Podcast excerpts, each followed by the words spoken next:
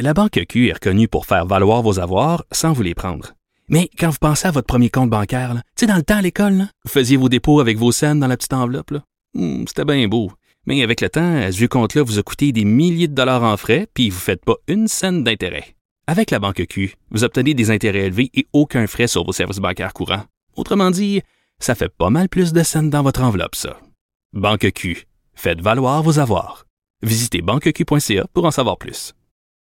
Cube Radio. Cube Radio. En direct à. Mes camarades Mario Dumont et Paul Larocque se joignent à nous. Euh, Messieurs, on va commencer par euh, parler de gestion de crise. C'est devenu, entre autres, la marque de commerce du gouvernement Legault. Et au terme de la session parlementaire, Mario, euh, est-ce qu'on peut dire que c'est là où ils sont les meilleurs, les caquistes?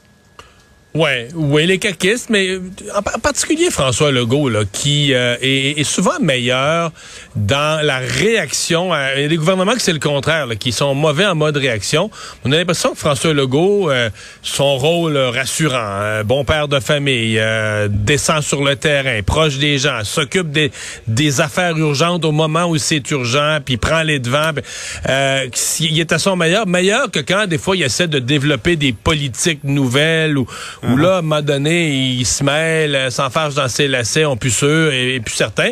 Et, et dans le cas présent, de surcroît, bon, euh, un ministre de la Sécurité publique qui est qui est solide aussi, François Bonnardel, un peu dans le style Legault, là, donc proche des gens, va sur le terrain. Et donc, c'est une combinaison qui, dans des gestions de crise, puis là, des crises, on n'en souhaite pas, mais, tu sais, euh, le, le, le, le verglas, on a eu euh, plus qu'une, là, tu sais, avec le jusqu'au feu de forêt, quelques inondations en passant, on en a eu pas mal, là, ces derniers mois. Et quand on fait le décompte de tout ça, il faut dire qu'il a commencé euh, son premier mandat propulsé dans une des pires crises d'histoire du Québec, euh, la pandémie. On a tendance à l'oublier.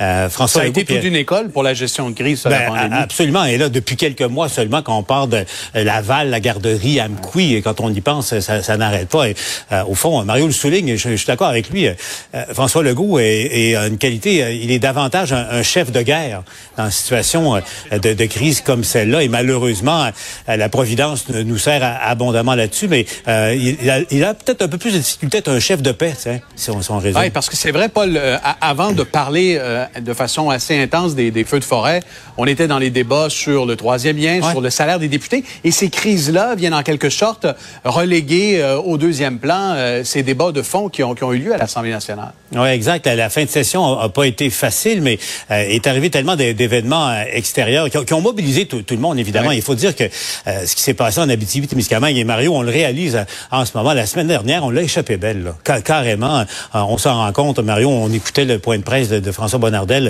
euh, tout à l'heure. On, on voit le, le soulagement. Et là, la bonne nouvelle, la météo collabore un peu.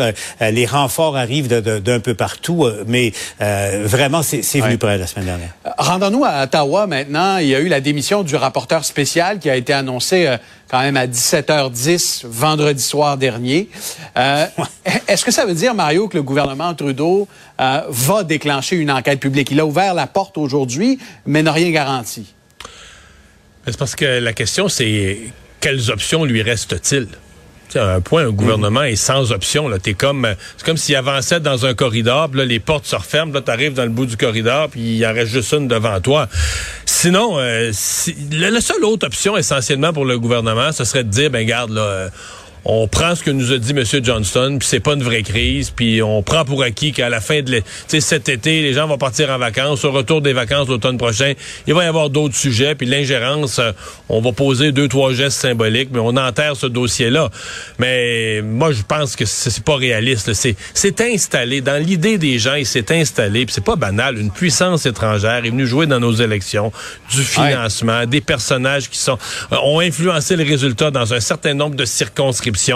Donc, une fois cette idée installée, il y a un malaise dans la population et le gouvernement va devoir faire quelque chose pour y répondre. C'est pour ça, je pense que euh, le ministre Leblanc, le premier ministre M. Trudeau, ont commencé à acheter du lest, là, à lancer cette idée coincée devant l'absence d'autres d'autres alternatives. Ils ont commencé à acheter du lest puis à dire, bon, il faudrait travailler avec les partis d'opposition et je pense que tout ça nous conduit à une, une enquête publique. Maintenant, s'entendront-ils entre partis sur le mandat et le choix d'une personne pour présider, c'est loin d'être clair en ce qui me concerne à ce moment-ci. là. C'est devenu le supplice de la goutte, Paul, pour les libéraux. Ben, justement, parlant de goutte, au fond, il y a déjà un moment que, euh, on fait image, que, l'eau passe par-dessus le barrage. Mais à 17 h vendredi, le barrage a, carrément euh, cédé.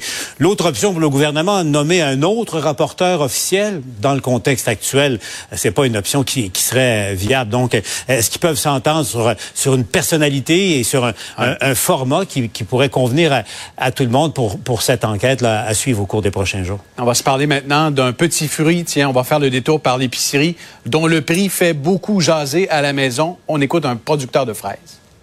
45 à 55% des coûts de production, c'est les salaires. Donc, euh, toutes les fois que ça augmente, euh, il faut que ça se répercute sur euh, sur quelque chose. C'est le prix de vente parce que on peut pas on peut pas absorber. les producteurs peuvent pas absorber toujours les coûts à la hausse comme ça parce que ils pourront pas survivre. Là.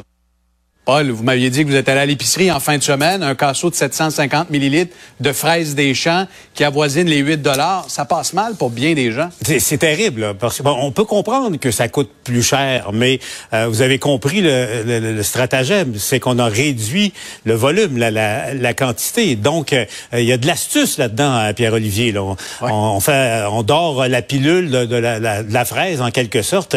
Euh, puis synonyme d'astuce, ben tu sais, c'est, écoute, je, je tout à l'heure, tu sais, attrape-nigo, euh, roublardise, euh, c'est des mots comme ça. C'est pas agréable pour le consommateur, mais évidemment, on, peut on peut comprendre les, producteurs pour qui euh, ça coûte de plus en plus cher également, mais pour les consommateurs que nous sommes, Pierre-Olivier, moral de l'histoire, ça prend de plus en plus de foin pour s'acheter des fraises. Ouais, effectivement. Et, le fermier en, toi, Mario, qui voit le, prix des fraises augmenter, et chaque année, on en parle du prix parce qu'on voit à côté celle de la Californie à 2 le casseau. Mais c'est ce qui fait peur. On se dit jusqu'à quel point. Nous, on comprend que nos producteurs doivent refléter leur coût de main-d'œuvre dans le prix qu'ils mettent sur la tablette. Mais y a-t-il un moment où il va y avoir un point de rupture? Ils pourront plus compétitionner avec des fraises qui arrivent de, de, de 3, 4, 5, 6 000 kilomètres euh, d'ici. Mais c'est la réduflation. Là. Donc, cette idée de réduire le format plutôt que d'augmenter le prix, c'est sorti des départements de marketing des grandes entreprises qui ont fait quoi? Qui ont étudié le consommateur. Là, rien d'autre. Ils ont étudié le consommateur. Ils se sont rendus compte que le consommateur était moins sensible, malgré qu'il chiale, il est moins sensible à une baisse du format ah, qu'à une hausse du prix. C'est juste ça. L'astuce, l'astuce. l'astuce. On regarde Paul Larocque ce soir au bilan et Mario demain sur LCN et TVA. Merci à vous deux. Au revoir. Ah voilà, en parlant de fraises, euh, c'est ce qui conclut notre émission euh, d'aujourd'hui. Euh, je vous souhaite une bonne soirée. Rendez-vous demain, 15h30.